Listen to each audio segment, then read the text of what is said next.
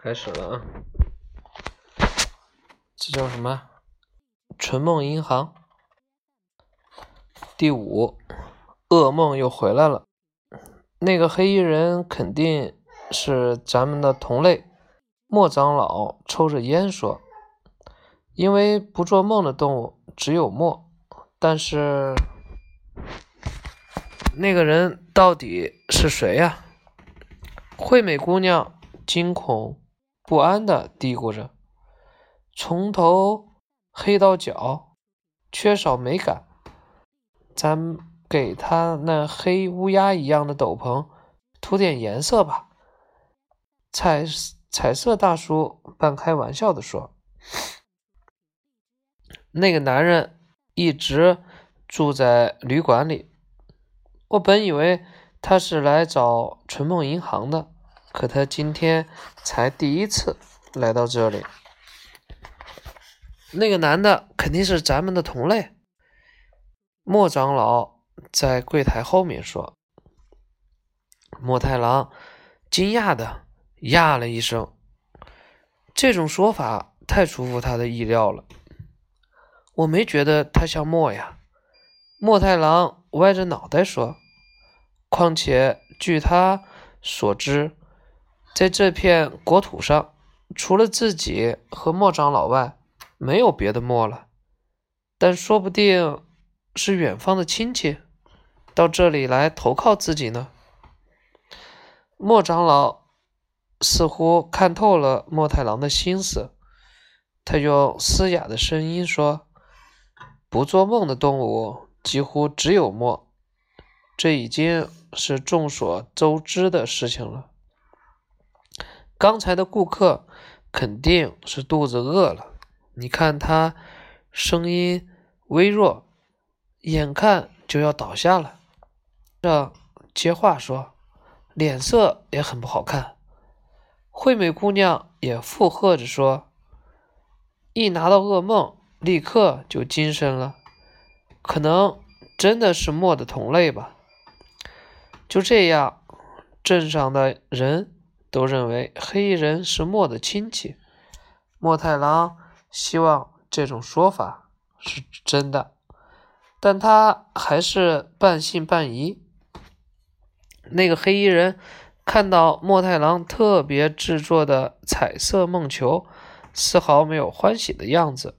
与柜台后的莫长老不同，莫太郎离黑衣人最近。他看得最清楚，黑衣人的脸尖尖的、细细的，与墨完全不同。明天确认一下吧。莫太郎暗自决定：如果他真是墨，就请他到家里来，把冷冻柜里的噩梦让他吃个够。但是万一不是的话，那家伙就可能既不是墨，也不是人。那他到底是什么呢？不是墨，嗯，却不做梦，而且喜欢别人的噩梦。就在莫太郎琢磨的时候，人们陆陆续续办完各自的事情回家了。安静下来的纯梦银行，只剩下近来十分活泼的小莫娜。这个拜托您了。小莫娜把双手捧着的桃红色梦球。高兴地递给了莫太郎。知道了，今天也存一个好梦，对吗？墨太郎微微一笑说。小莫娜也报以同样的微笑。今天也是小狗的梦吗？你的小狗最近好吗？小莫娜露出洁白的牙齿，点了点头。我给它起了名字了。是吗？叫什么？您看看梦球就知道了。小莫娜抬头望着莫太郎说：“那好，我很期待呢。”莫太郎狼给小莫娜梦球系上了绿色标签。莫太郎也会出现在梦里。小莫娜得意地说：“是吗？我也会出现，那我可太高兴了。上电视的梦。”你系着领带，莫太郎想起了记者硬是让他打领带的情景，觉得滑稽可笑。怎么样，好看吗？莫太郎不好意思地问。小莫娜立刻摇了摇头，还是没有领带好看。莫太郎不由得笑出声来。明白了，我会把梦里的领带摘掉。明天你来拿吧。回家的路上小心点呀。莫太郎挥了挥手，目送着小莫娜。小莫娜欢蹦乱跳的跑出去后，莫太郎关上了银行大门，收拾打扫过后的就回到了银行后面的家里。饭厅里，莫长老脖子上已经围上了白餐巾。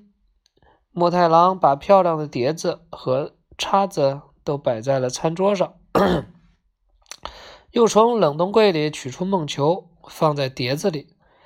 如果在远方的同类知道我们生活的这么幸福，不知会怎么说呢？莫太郎大声说：“实际上，他每天都在说同样的话。”莫长老也是一成不变的重复着。做梦也想不到吧？他们每天都这样，怀着妙不可言的心情，互道一声“吃饭了”，就开始饱食人们送来的噩梦了。但这天，墨太郎一边吃梦，一边思考着黑衣人的事。他会吃拿回去的梦吗？如果像墨一样吃了噩梦能充饥就好了，但如果相反，吃了之后会不会肚子疼呢？莫太郎开始担心起来，甚至有点吃不下饭了。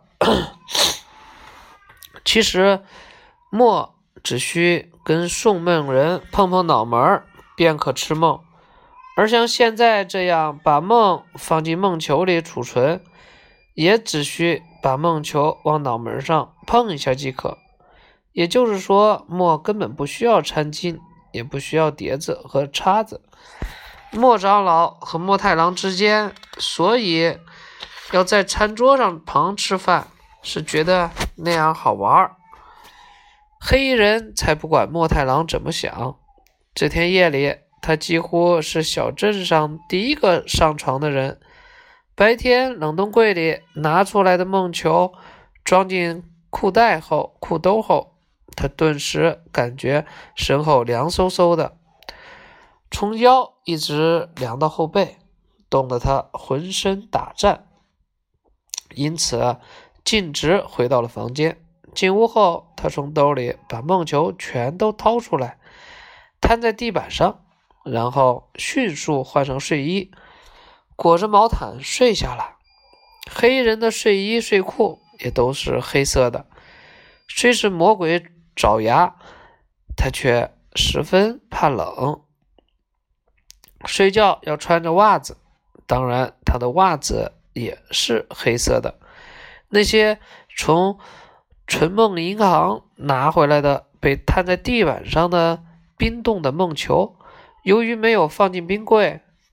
很快便开始融化了。于是，这些特意寄存在纯梦银行的噩梦，这些已经被暂时忘掉的噩梦，又都回到了他们主人的梦中。当冰冻的噩梦梦球化的差不多时，正好是半夜三更。更寄存这些梦的人，都是从别的镇子来的顾客。这天。人们又梦到了曾经的那个噩梦，都再次被吓得汗水淋淋的醒来。也许是因为曾被装进魔鬼的衣兜里，这次的噩梦比以前那一次还要可怕。一位鞋店的店主上次梦见他制作的鞋子都像长了脚似的。自己跑了起来，最后不知跑到什么地方去了。而这次在梦里，当他想去取回鞋子时，鞋子们都张开大口来袭击他。缝纫机推销员季纯的梦是：寒冷的一天，他到处奔走，却卖不出一台缝纫机。可在这天的梦里，世上的衣服都变成了没有针眼、像胶皮一样可以伸缩的衣服了。孩子的围嘴儿、装饭盒的布袋子都不需要请妈妈做了，而是变成了从奇怪的机器里冒出来的塑料制品。梦中已经进入了不需要缝纫机的时代，更是别提销售业绩了。真是一个黑暗痛苦的梦。总经理太太上次的梦是在餐厅吃饭时，碟子里摆着青蛙，他心里不快，就把这个梦寄存给了莫太郎，请他吃掉。谁知这回梦见的不光是青蛙，连蚯蚓也上来了。总经理太太哎呀一声，惊叫着从床上跳了起来。大家都气得发昏，纷纷叫喊着，特地跑了那么远的路，把噩梦寄存到了春梦银行，这是怎么搞的？所有人都在心里发誓，明天早上一定要向莫太郎投诉。投诉！还蒙在鼓里的莫太郎，这天夜里睡得很香，很晚，他在勤奋地为镇上的人续好梦呢。他特别精心地为小莫娜续了一小段的小狗的梦。他把小莫娜的桃红色梦球在脑门上碰了碰，看到梦中雪白的小狗在绿色的草坪上跑来跑去，莫太郎脸上挂着微笑，久久凝视着小狗。小莫娜跟在小狗后面跑着：“七郎，七郎，等等我！”莫太郎哦了一声。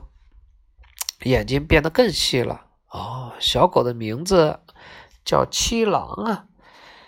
小莫娜追上了小狗，一把抱住了它。毛茸茸的小狗像棉花一样柔软，它从小莫娜纤细的手臂上挣脱出来，在草丛上跑了起来。莫太郎为绿色的草坪上添了一片黄色的鲜花，接着。又添了一片粉红色的鲜花。